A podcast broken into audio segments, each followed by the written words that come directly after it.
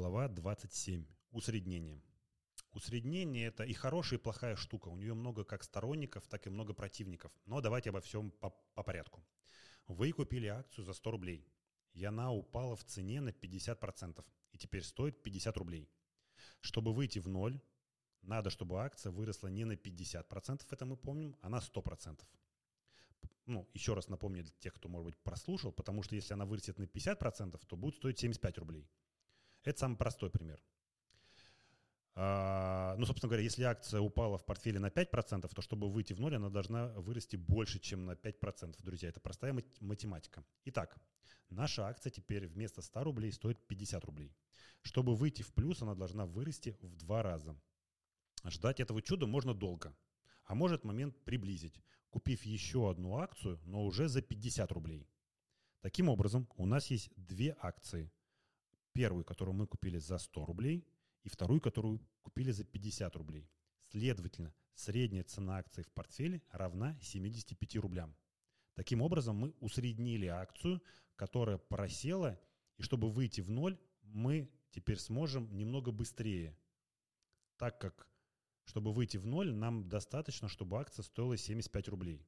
Предположим, что акция выросла до 75 рублей, и теперь, продав две акции по 75 рублей, мы выйдем в ноль. Так как если разложить математически, то с акцией, которую мы купили за 100 рублей, мы получим убыток в 25 рублей, так как мы ее продали за как бы 75, да? А продав вторую акцию за 75, которую мы купили за 50 рублей, мы получим прибыль 25 рублей. 25 рублей убытка и 25 рублей прибыли дадут 0. Поэтому метод усреднения дает вам шанс выйти быстрее в плюс. Но теперь про минусы усреднения.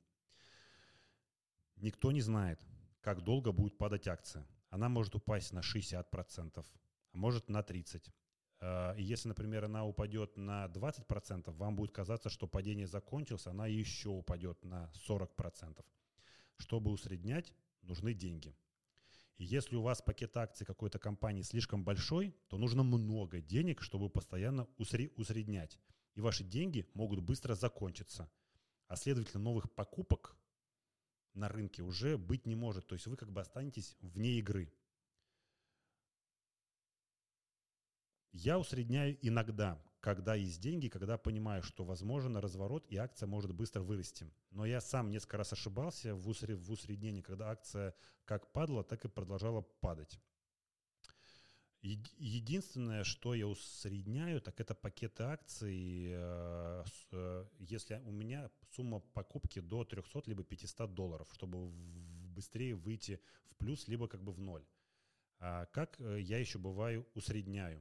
Например, у меня есть пакет акций на 500 долларов, и у меня минус 25%. И тут, собственно говоря, по акции ты понимаешь, что 100% восходящий тренд, а ты с этим минусом сидишь, например, уже там 4 месяца, и он тебе уже мозолит глаза.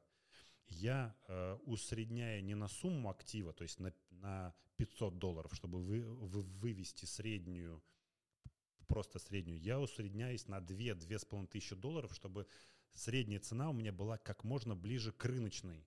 Я, я, например, понимаю, что если я купил акцию за 100 рублей, сейчас она стоит, она упала до как бы 50 рублей, я купил за, за 50, акция начинает расти и стоит 60 рублей, то, может быть, она до 75, чтобы выйти в ноль, не дойдет. Я покупаю, например, еще 5 акций по там 60 рублей, и у меня, например, средняя становится 63. И я понимаю, что акции до 63 шансов дойти намного больше, чем, до, до, чем как бы до 75.